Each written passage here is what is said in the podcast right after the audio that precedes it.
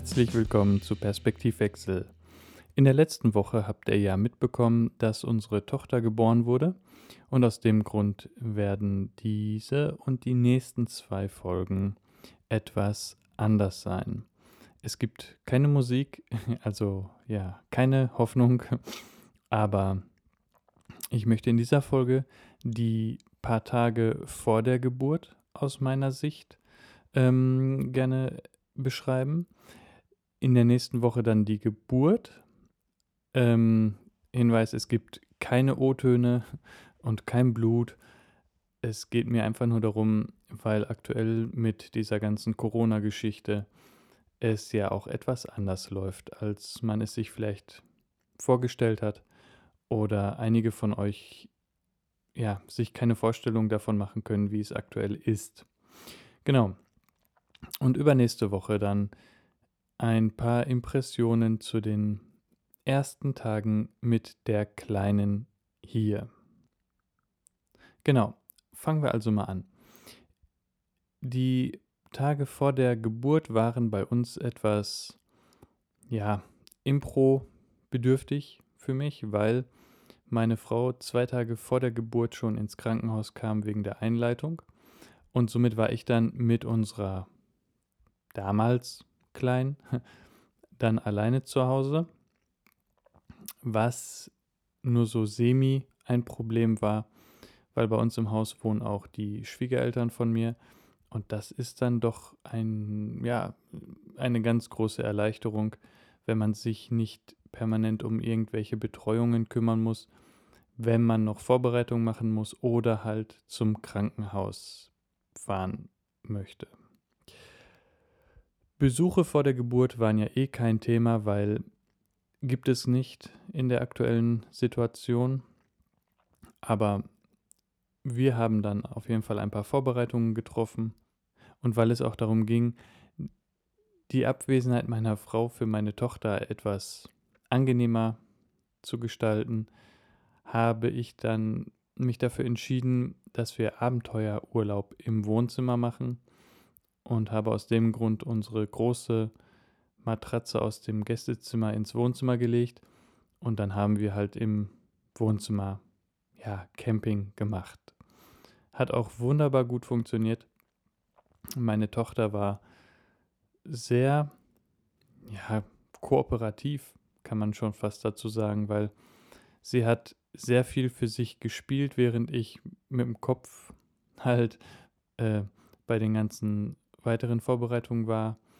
Oder auch ganz toll war beim Abendbrot, als ich dann ihr Knäckebrot geschmiert habe, weil sie unbedingt ein Knäckebrot essen wollte. Ähm, sagte sie mir dann, Papa, da die Ecke keine Butter. Also wusste ich, musste ich nachbessern. Das habe ich dann natürlich getan, bis sie zufrieden war. Und äh, sie hat sehr gut gegessen. Wir sind auch etwas flexibler damit umgegangen, dass sie eigentlich einmal am Tag für fünf Minuten Fernseh gucken darf. Ähm, das ist eigentlich in der Regel morgens nach dem Zähneputzen als kleine Motivation. Ich weiß, pädagogisch, äh, ja, aber es wirkt. das kann ich nur sagen. Und ähm, außerdem hatte ich dann überlegt, okay, komm, machen wir das dann zum Abend, zum Runterkommen und ja, ein bisschen entspannen. Und ob ihr es glaubt oder nicht, aber nach der einen Folge hat sie dann jeden Abend gesagt, Papa, Fernseher aus. Und äh, ja, dann haben wir den Fernseher ausgemacht, haben ein Hörspiel angemacht und haben dann einfach geschlafen. Und da muss ich echt sagen, war das sehr entspannt. Im Vorfeld habe ich mir ganz viele Gedanken gemacht, was alles ein Chaos passieren kann. Aber man sollte doch mehr in die Kinder vertrauen, dass sie durchaus wissen, wann sie sich wie zu verhalten haben. Genau. Ja, ähm, den Abend vor der Geburt hatte ich dann auch schon zu ihr gesagt, es kann sein, dass ich halt in der Nacht mal weg muss. Und als sie dann nachts wach wurde, äh, hieß es dann nur, Papa, bist du weg? Natürlich war ich nicht weg, weil äh, sonst hätte ich das ja nicht gehört.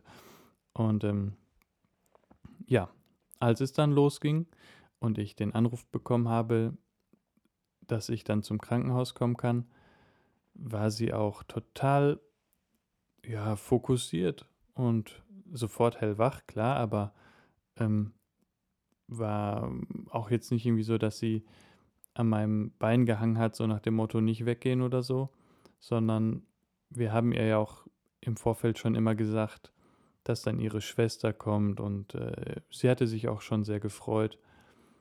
Und von daher war das eine sehr, sehr angenehme Zeit. Die Kehrseite der Medaille muss ich aber auch sagen, weil das Thema, ich hatte es ja schon mal angesprochen, Windel wechseln.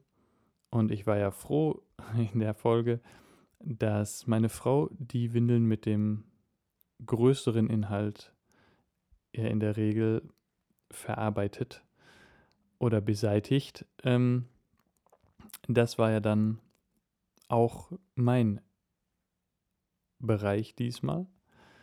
Und es ist manchmal dann das Ärgerliche, wenn man dann denkt, okay, das ist eine Pipi-Windel und die macht man mal eben sauber und dann hängt man aber mit der Hand in etwas und denkt sich, das ist kein Pipi. Oder sie trinkt so wenig, dass es sehr dickflüssig ist. Insofern, das waren dann so die, sagen wir mal, überraschenden Momente. Ich meine, klar, schön war es jetzt nicht. Ne? Ich kann mir auch Schöneres vorstellen, aber war jetzt kein Drama für mich. Ne? Und äh, da hat sie dann auch wunderbar die Beine immer schön hochgehalten und hat jedes Mal gefragt, ähm, ob es denn jetzt alles weg sei. Und äh, war, schon, war schon gut. Fies fand ich nur, wie sie dann hinterher, als es darum ging, den Pulli anzuziehen, dass sie dann sagte, dass sie den nicht anziehen will, weil da ist Kaka. Da habe ich gesagt, hä? Wirklich? So, ja. Dann habe ich gerochen und nichts gerochen. Und dann habe ich sie noch zweimal gefragt, bis ich die entscheidende Frage gestellt habe. Veräppelst du den Papa? Und dann hat sie angefangen zu lachen und sagte ja. Und dann wusste ich, da ist kein Kaka. Ach ja, Humor ist, wenn man trotzdem lacht. Und daran sieht man, dass man selbst mit knapp zwei, ein Vierteljahren ein sehr feines Gespür für Humor haben kann. Ne? Hm. Okay, das war's dann, weil ich habe ja schon gesagt, dass ich ja dann den Anruf bekommen habe äh, und zum Krankenhaus fahren konnte. Ach so, ich kann höchstens noch dazu sagen, ähm, wir sind hier nicht im Spielzeug-Tsunami ertrunken, sag ich mal. Ähm, es war natürlich etwas, ja, in Anführungsstrichen, durcheinander, weil sie bastelt gerne und hat dann auch gebastelt. Und ich habe dann nicht immer alles so aufgeräumt bekommen, wie ich es vorhatte. Aber das ist halt das Ding mit den eigenen Ansprüchen und dem, was halt gerade möglich ist. Ich habe dann immer nur zugesehen, dass die Spielsachen möglichst so aufgeräumt sind, dass wenn ich nachts aufstehe oder die Kleine mal aufstehen muss, ähm, dass wir uns nicht die Ohren brechen. Und äh, gut, wenn ich denn dann mal Bastelschnipsel bei mir auf dem Kopfkissen hatte, dann habe ich die halt zur Seite gelegt. Was will man sonst anderes tun? Genau. Ich sage noch einmal, das war's dann für heute. Ich wünsche euch ein schönes Wochenende oder das, was davon übrig ist.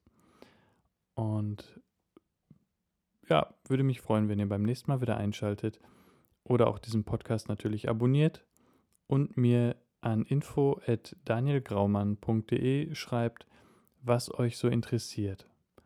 Die Zuschriften sind im Moment sagen wir mal so, dass ich sie ganz bequem abarbeiten könnte. Also, ja, schreiben, schreiben, schreiben, schreiben. Alles klar. Dann bis nächste Woche. Macht's gut. Ciao, euer Daniel.